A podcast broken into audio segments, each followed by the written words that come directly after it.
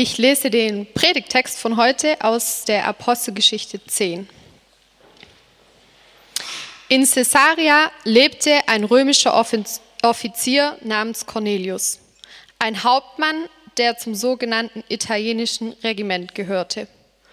Cornelius war ein frommer Mann, der mit allen, die in seinem Haus lebten, an den Gott Israels glaubte. Er gab großzügige Spenden für die Bedürftigen in der jüdischen Bevölkerung und betete treu und regelmäßig. Eines Tages gegen drei Uhr nachmittags hatte Cornelius eine Vision. Klar und deutlich sah er, wie ein Engel Gottes zu ihm ins Zimmer trat. Cornelius, hörte er ihn sagen. Erschrocken starrte Cornelius den Engel an. Was ist, Herr? fragte er. Der Engel erwiderte, Gott hat deine Gebete gehört und hat gesehen, wie viel Gutes du den Armen tust. Darum schickt Darum schicke jetzt einige Männer nach Joppe zu einem gewissen Simon mit dem Beinamen Petrus und bitte ihn, zu dir zu kommen. Er ist bei einem Gerber zu Gast, der ebenfalls Simon heißt und dessen Haus direkt am Meer liegt. Um die Mittagszeit des folgenden Tages, die Boten des Cornelius waren noch unterwegs, näherte sich aber bereits der Stadt, stieg Petrus zum Beten auf das flache Dach des Hauses, in dem er zu Gast war. Nach einiger Zeit wurde er hungrig und bat um etwas zu essen. Während ihm nun eine Mahlzeit zubereitet wurde, hatte er eine Vision. Er sah den Himmel offen stehen und etwas wie ein riesiges leines Tuch herabkommen das gehalten an seinen vier Ecken auf die Erde heruntergelassen wurde. In dem Tuch befanden sich Tiere aller Art. Auf, Petrus, schlachte und iss. Auf gar keinen Fall, Herr, entgegnete Petrus. In meinem ganzen Leben habe ich noch nie etwas Unheiliges und Unreines gegessen. Doch die Stimme wiederholte die Aufforderung. Was Gott für rein erklärte, hat das behandle du nicht, als wäre es unrein.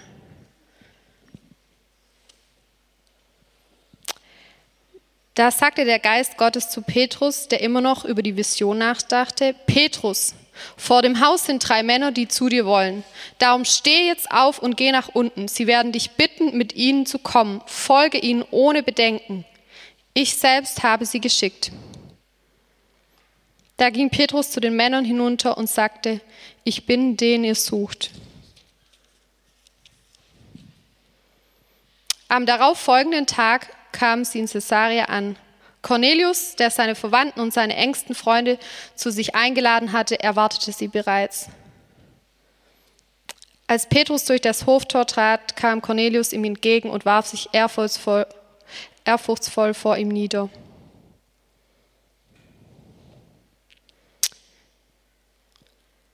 Ihr wisst sicher, sagte er zu ihnen, dass es einem Juden nicht erlaubt ist, engen Kontakt mit jemand zu haben, der zu einem anderen Volk gehört oder ihn gar in seinem Haus zu besuchen. Aber Gott hat mir unmissverständlich klar gemacht, dass man keinen Menschen als unheilig oder unrein bezeichnen darf, nur weil er kein Jude ist. Genau.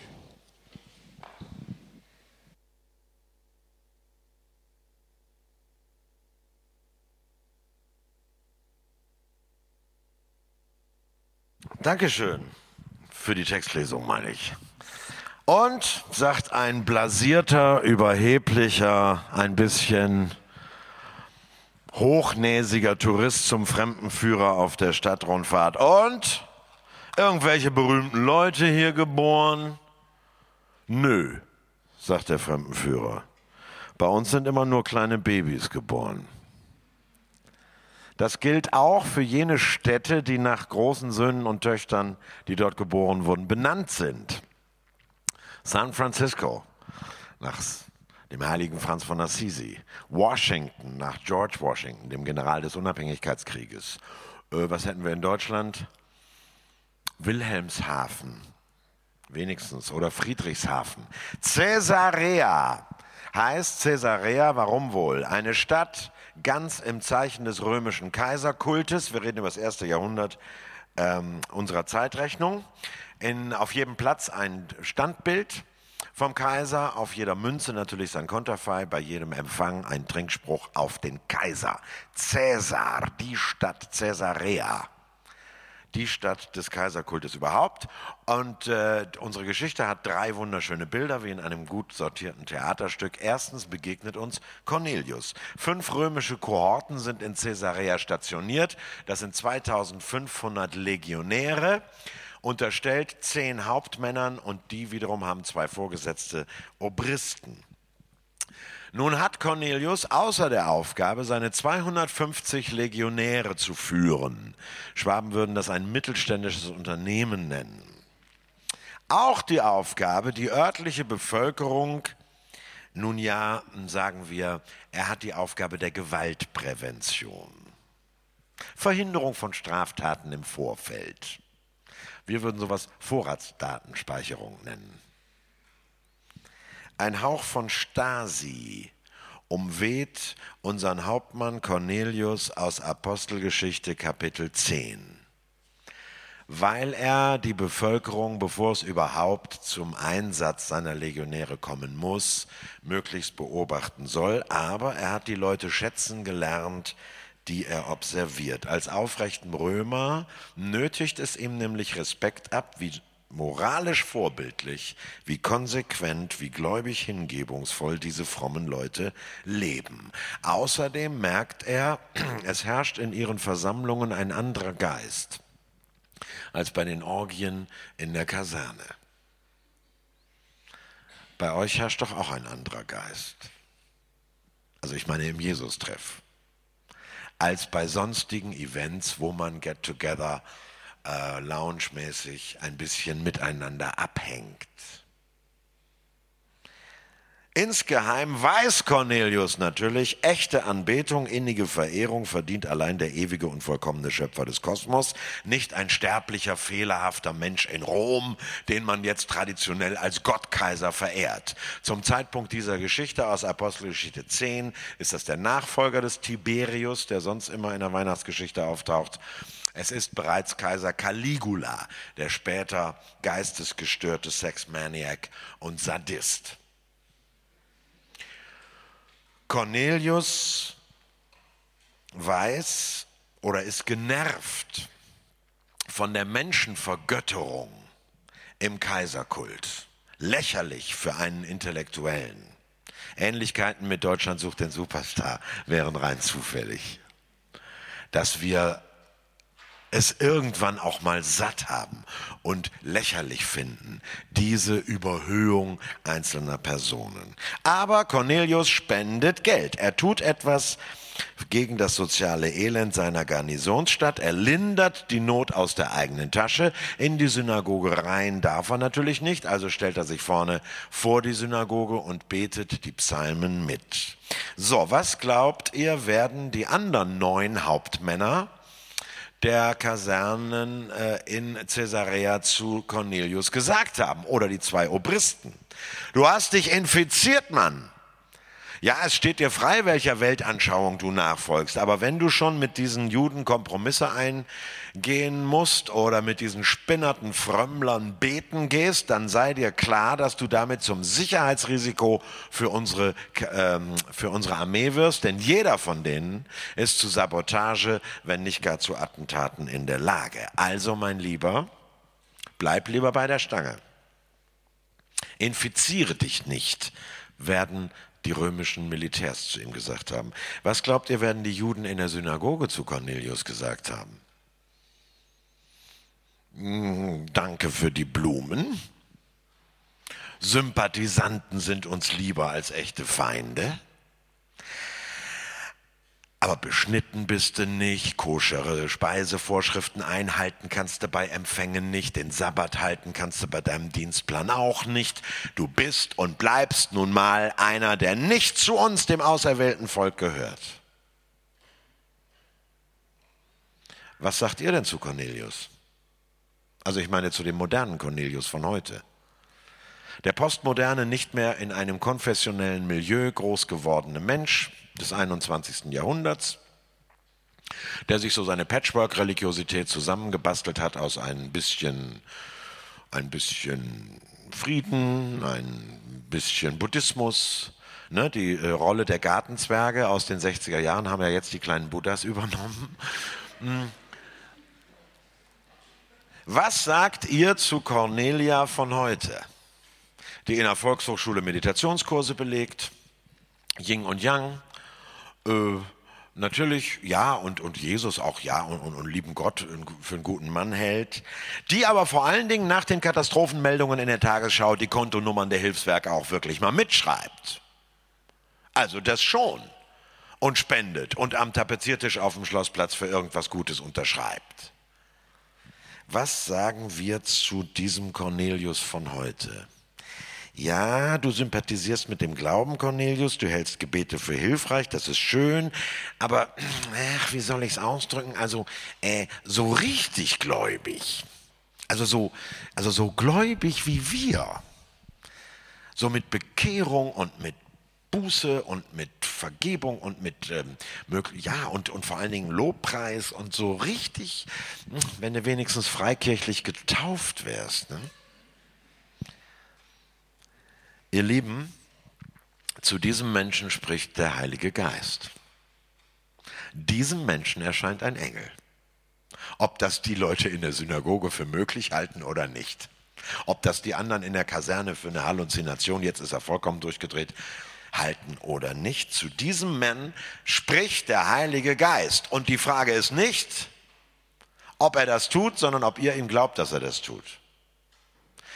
Ihr habt sieben Gottesdienste, glaube ich, ne, zum Thema Mission oder Weitergabe der guten Nachricht. Von einem dürft ihr ausgehen.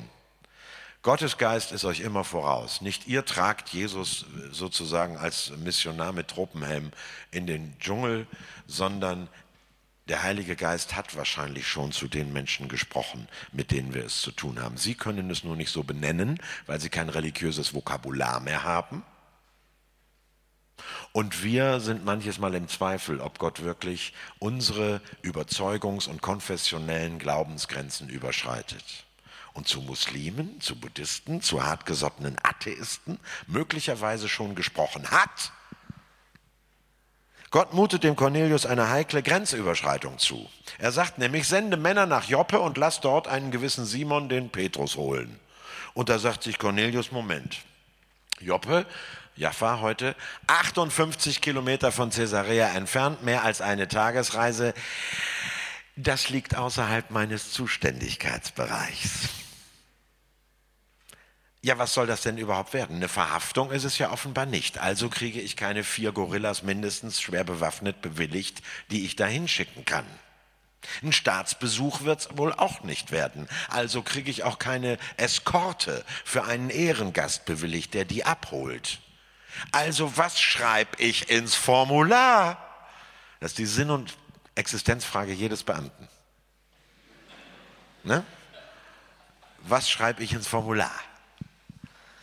Jetzt begegnet uns aber im zweiten Bild Petrus. Der Heilige Geist mutet auch ihm eine Grenzüberschreitung zu und die ist weitaus schwieriger. Petrus hat die Vision eines Leinentuches, in dem kleine Tiere, Reptilien und Vögel herumwimmeln und Gott sagt zu ihm, schlachte und iss. Und nun ist Petrus ein redlicher, gläubiger Jude und hat 3. Mose 11 Könnt ihr nachlesen. 3. Mose 11 auswendig drauf. Da ist nämlich fein säuberlich aufgelistet, was gegessen werden darf und was nicht, was unrein ist und Gott definitiv verboten hat. So, Petrus hat kein Organisationsproblem wie ein römischer Beamter. Petrus hat ein Gewissensproblem. Petrus betet, hm, Herr, Hast du dich nicht an dein Wort gebunden?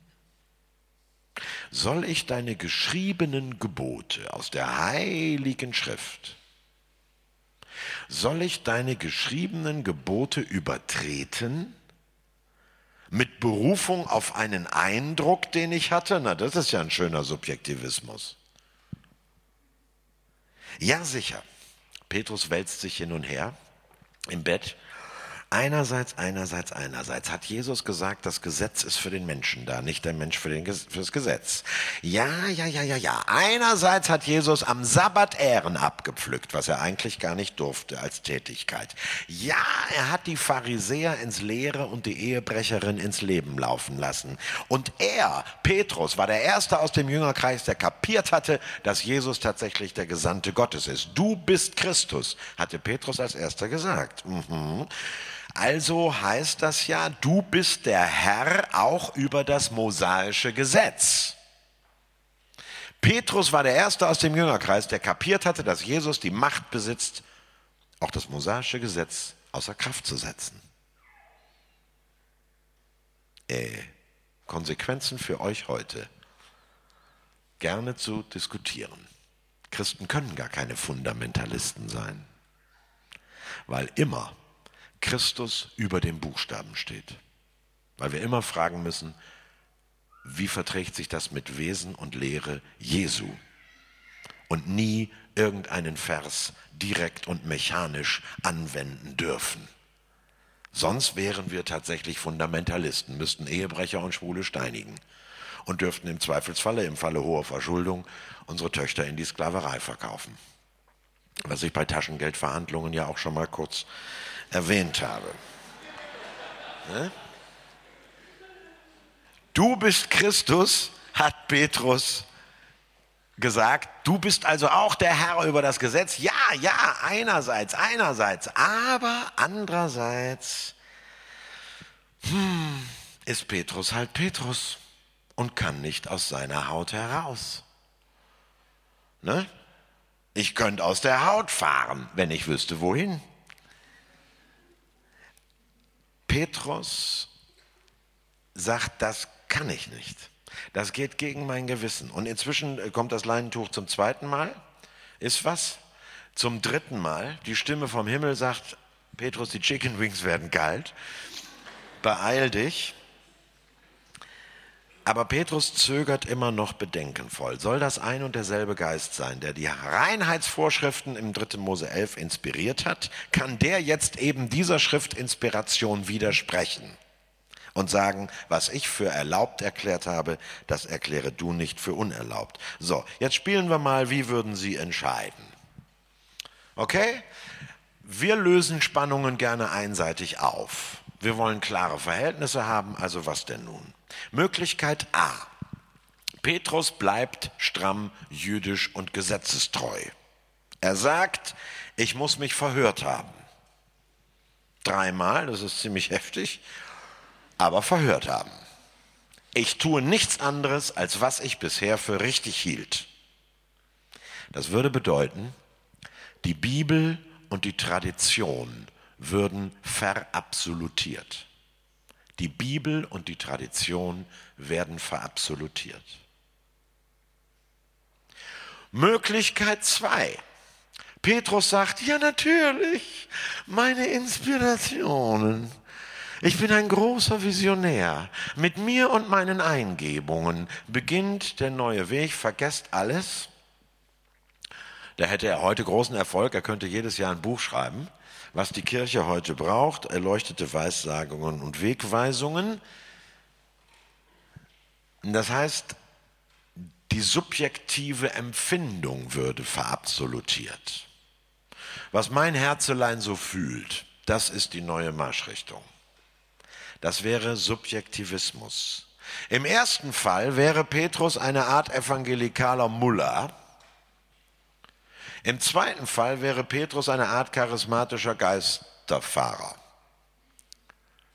Was tut er? Habt ihr es noch im Ohr? Johanna hat es ja laut und deutlich vorgelesen. Apostelgeschichte 10, Vers 19. Während Petrus noch über die Vision nachdachte, sprach der Geist. Hä? Wie? Der spricht auch während wir denken? Ach, ich kenne Gemeinden, da spricht er nur, wenn man das Denken ausschaltet. Moment, Apostelgeschichte 10, Vers 14 steht, während Petrus noch dachte, sprach der Geist. Es bedeutet, euer Kopf ist mitgetauft worden, ihr Lieben. Gesunder Menschenverstand kann eine Gabe Gottes sein. Und zwei plus zwei ist vier, kann manches Mal auch Reden Gottes sein. Während Petrus noch dachte, sprach der Geist. Und was spricht, spricht er? Siehe, drei Männer stehen unten, wohlan, ich mag ja Luther, ne? Wohlan, wohlan, steige hinab, ziehe ohne Bedenken mit ihnen. So, Petrus hieß es, war auf dem Dach des Hauses, äh, dem sogenannten Obergemach. Insofern könnt ihr dieses Steige herab ganz wörtlich verstehen. Der Heilige Geist sagt, geh runter, mach die Tür auf. Ihr könnt es aber auch im übertragenen Sinn verstehen, dass der Heilige Geist sagt, Petrus, komm doch mal von deinem hohen Sockel runter, ein gesetzestreuer jüdischer Junge zu sein, brav zu tun, was man dich bisher gelehrt hat. Petrus, sagt der Heilige Geist, komm doch mal runter. Komm doch überhaupt einfach mal runter. Ja, wohin denn? auf Augenhöhe mit den Heiden. Und da würde ich sagen, oh lieber Gott, das ist aber langweilig. Bildzeitungsleser und Premiere-Abonnenten, also RTL 2 Gucker. Es sind Leute, auf die habe ich echt keinen Bock. Doch, sagt der Heilige Geist, komm noch mal runter ich habe sie gesandt, gehe ohne Bedenken mit ihnen. Und Petrus sagt, weißt du, wie viele Soldatenwitze die erzählen von hier bis Caesarea? Alles versaut, nur versaute. Gehe ohne Bedenken mit ihnen. Lieber Gott, ohne Bedenken tun wir in unserer Gemeinde gar nichts. Wir sind die geborenen Bedenkenträger. Es hat mal jemand gesagt, wenn in einer Gemeinde oder in einer Familie allzu viele Leute sagen, wo kämen wir denn dahin? Dann wird es Zeit, dass mal einer aufsteht und nachschaut, wo wir dahin kämen. Petrus wird dem barmherzigen, missionarischen Heiligen Geist gehorsam und geht den Weg zu den Fremden mit, zu unbequemen Leuten, zu Leuten, auf die ich normalerweise keinen Bock habe, die auch nicht mein Niveau sind. Was bedeutet das für euch als Jesus-Treff? Ich kann das als vorbeifliegender Komet euch hier nicht oberlehrerhaft sagen. Das müsst ihr untereinander diskutieren. Was bedeutet es für euch, dass der Heilige Geist sagt, komm doch mal runter und glaubt mir, dass ich sie gesandt habe? Da steht jemand vor eurer Tür, den mögt ihr möglicherweise nicht. In meiner Preisklasse sind das so überdrehte Tarotkartentanten, so esoterische, ne, so hochgebildet, sehr niveauvoll, auch wohlhabend, aber vollkommen einen an der Klatsche, wenn es um Religion geht. Oder ne, die aufgebrezelte Disco Queen, Je höher die Absätze, desto kürzer die Hauptsätze. Vielleicht, vielleicht sagt der Heilige Geist, geh mit ihnen. Du musst dich für die interessieren. Komm doch mal runter. Ich habe sie gesandt. Ich habe sie vor eure Tür gesandt.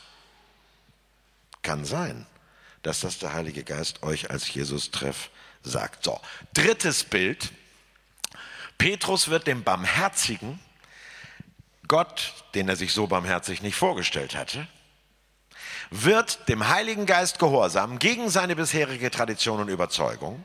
Er wagt eine Grenzüberschreitung, er dehnt sein Gewissen. Er geht tatsächlich mit. Jetzt kommt es zu einer folgenschweren Begegnung. Drittens, da kam ihm Cornelius entgegen, warf sich ihm zu Füßen und huldigte ihm. Der Mann ist, merkt ihr was, auch ganz Kind seiner Kultur. Na klar, der ist aufgewachsen im militärischen Zeremoniell der Ehrerbietung und der strammen Gesten. Der Mann ist aus dem Kaiserkult. Der sagt sich, Moment, ich weiß ja nicht, wer das ist. Vielleicht ist das ja jemand wahnsinnig Wichtiges und Berühmtes. Ich gehe mal auf Nummer sicher und mache protokollarisch das ganze Programm. Hm? Und Petrus lächelte, drehte sich zur Kamera und sprach Halleluja. Ich bin fürwahr ein vollmächtiger Prediger, noch bevor ich was gesagt habe, ist einer schon umgefallen. Wieso lacht ihr? Steht das da? Was steht da? Apostelgeschichte 10, Vers 26. Petrus richtete ihn auf und sprach, ich bin auch nur ein Mensch. Ihr Lieben, der wundertätige Prediger, der noch vor wenigen Tagen, Apostelgeschichte Kapitel 9, den seit acht Jahren gelähmten Aeneas geheilt und die verstorbene Tabitha Dorcas vom Tode auferweckt hat, bei dem sich 3000 Leute am Pfingstfest bekehrt haben durch seine Predigt, dieser geistbegabte, charismatische Apostel und Evangelist Petrus hebt einen Heiden von der Straße auf und sagt, ich bin auch nur ein Mensch. Wir haben nämlich was gemeinsam, mein lieber Cornelius.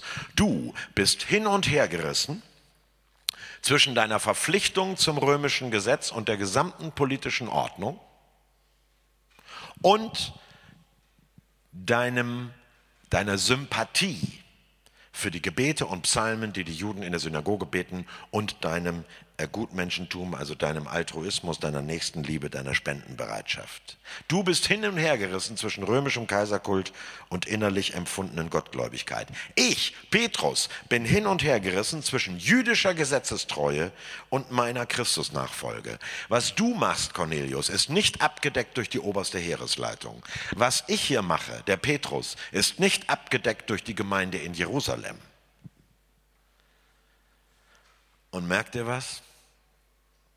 Zwei Menschen aus zwei unterschiedlichen Kulturen begegnen sich in einer Geste der Barmherzigkeit.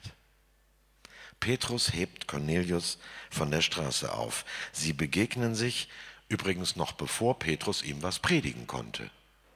Und da muss ich jetzt wieder ein bisschen ins Heute springen und euch fragen, werden bei euch Leute aufgerichtet? Kommen bei euch Menschen auf die Füße? Erst nachdem sie unserer Predigt zugestimmt haben oder schon vorher? Und was das für ein mühseliges Geschäft sein kann, Menschen aufzurichten. Das fragt doch mal Sozialarbeiter, Bewährungshelfer, Suchtberater, Schuldenberater, Ärzte.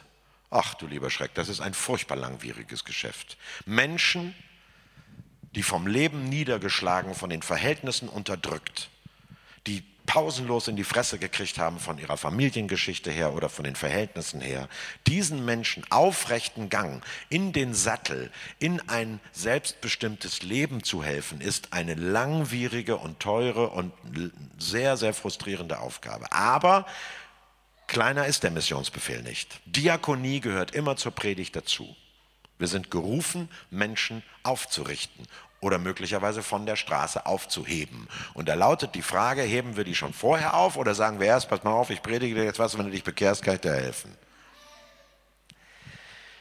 Was ich an der Bibel so mag, damit will ich schließen, ist ihr augenzwinkernder Humor. Verfasser Lukas, von dem wir die Geschichte haben, erzählt uns in den nächsten Versen mit gütigem Schmunzeln, wie Gottes menschenfreundliche Barmherzigkeit zu einer köstlichen Peinlichkeit führt.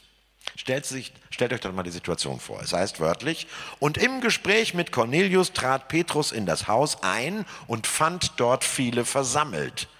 Und in Vers 34 war uns schon verraten worden, Cornelius hatte etliche aus der Kohorte und Freunde eingeladen. Wer könnte das sein? Hauptmann wird man nicht mit 25. Stellen wir uns also den Cornelius in der Lebensmitte vor, dann hat er möglicherweise erwachsene Kinder oder Schwiegerkinder. Er hat immerhin neun Kollegen auf der gleichen Hierarchieebene, zwei Obristen. Die äthiopisch-koptische Kirche erzählt übrigens, dass die Frau des Pontius Pilatus bei, in, bei diesem Empfang im Haus des Cornelius dabei war. Und wir wissen aus säkularen Quellen, dass Pilatus tatsächlich seit 37 nach Christus nach, in Caesarea stationiert war. Also kurzum, es sind die oberen 10.000 von Caesarea, die sich da versammelt haben. Es ist sozusagen eine Creme de la Creme, die, feinen Leute, High Society, nun ist Empfang. Worüber redet ihr bei einem Geburtstag, bei einem Empfang, bei einem Treffen, wo ihr keinen kennt? Und auch eigentlich nicht wisst, warum ihr da eingeladen seid. Also ich finde das sehr anstrengend. Meine Frau und ich, wir halten uns dann am Weinglas fest. Ja, und dann fängt man an, die Möbel zu loben. Mmh, schöne Standuhr. Ja, sie bleibt auch jede Stunde stehen. Ach, äh, und das ist sicherlich äh, ein später Expressionismus. Nein, das ist ein ganz früher Ikea. Hm. Furchtbar, furchtbar. Wenn man da steht und man weiß nicht, worüber man reden soll. Die Fackeln leuchten, die Diener eilen mit den Amphoren umher. Das äh, Gemurmel der Gäste ebbt langsam ab. Die Blicke richten sich jetzt aber doch nach einer Weile auf Petrus. Petrus holt tief Luft. Der Hafenspieler schlägt den letzten Akkord an und sagt, Vers 28, Ihr wisst, wie ungehörig es für einen Juden ist, in einem Hause eines Heiden überhaupt zu verkehren. Nein, nein, Fettnapf. Fett. Frau Cornelius kriegt diese roten Flecken im Dekolleté. Kennt ihr das? Denn die steigen so, die steigen so aus dem, so den Hals hoch. Und man fängt dann auch so an zu schwitzen am Haaransatz. Es ist unfassbar peinlich. Eigentlich darf ich hier gar nicht sein, denn ihr seid alle unrein. Den Dienern fällt die Amphore außer Hand. Da greift Cornelius ein und sagt, Moment, Moment, ich kann alles erklären. Und jetzt erzählt Cornelius seine Vision, dass ein Engel Gottes ihm gesagt hat, er soll den Petrus holen. Und Petrus erzählt seine Vision, dass der Heilige Geist ihm mit dem Symbol eines unreinen Leinentuches voller Reptilien und Vögel gesagt hat, er soll mit den Soldaten mitgehen. Und jetzt kommt das Entscheidende. Die zwei Bilder sind kongruent. Sie passen aufeinander. Die Vision des Heiden und die Vision des Christen passen aufeinander. Ich glaube, das ist das Entscheidende. Es bedeutet nicht, dass wir alle, die auch für Ökologie und Frieden und sonst noch was sind, vereinnahmen. Es bedeutet auch nicht, dass wir das Evangelium verschweigen. Es bedeutet aber, dass da draußen mehr Menschen sind, die dieselben Ziele haben wie wir.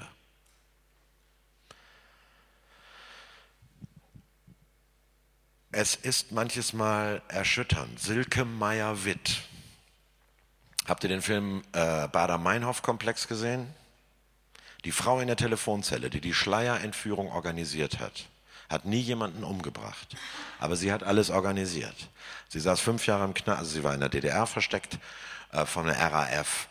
Äh, dann war sie fünf Jahre im Frauenknast, hat Psychologie studiert, äh, betreut traumatisierte Frauen aus dem Bürgerkrieg in Bosnien-Herzegowina.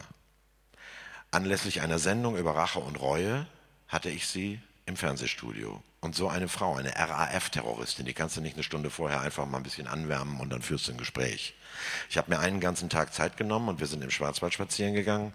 Dann sagte sie, wann haben Sie denn studiert? Ich sage 1975 bis 80 in Hamburg. Sagt sie, ach, und was? Ich sage Theologie. Ich habe während der Zeit Politologie studiert. Sagt sie, kennen Sie das Abaton? Da haben wir die Kneipen aufgezählt, die wir alle kannten.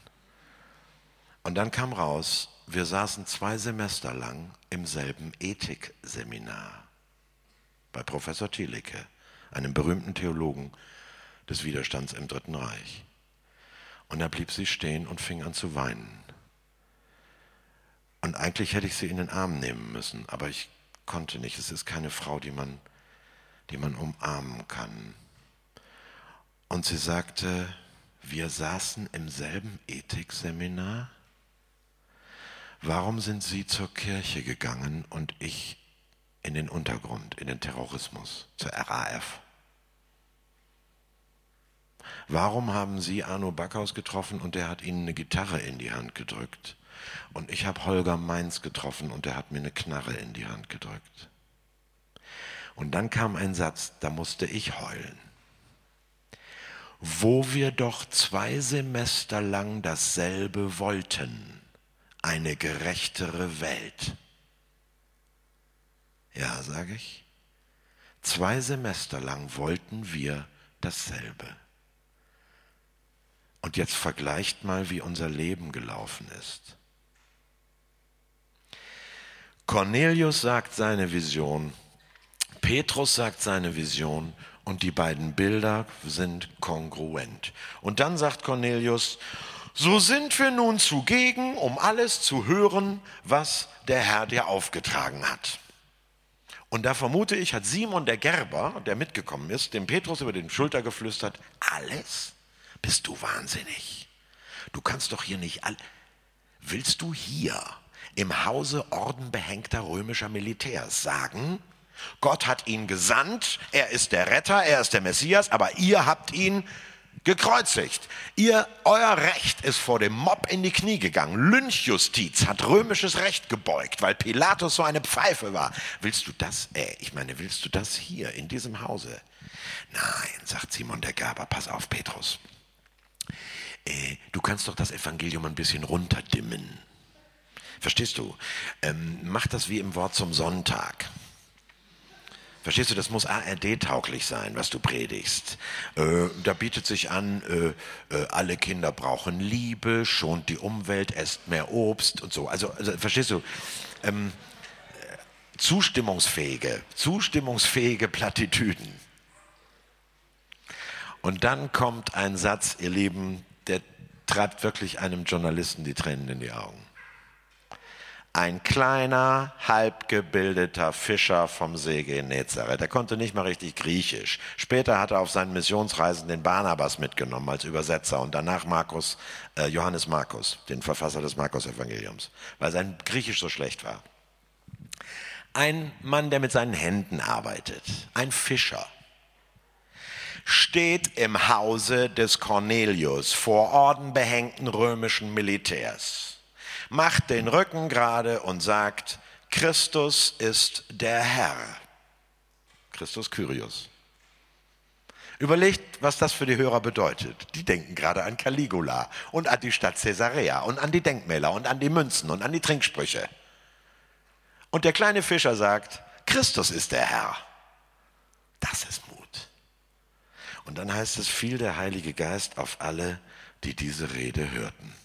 Das wünsche ich euch für eure missionarische Arbeit als Jesus-Treff. Danke fürs lange Zuhören.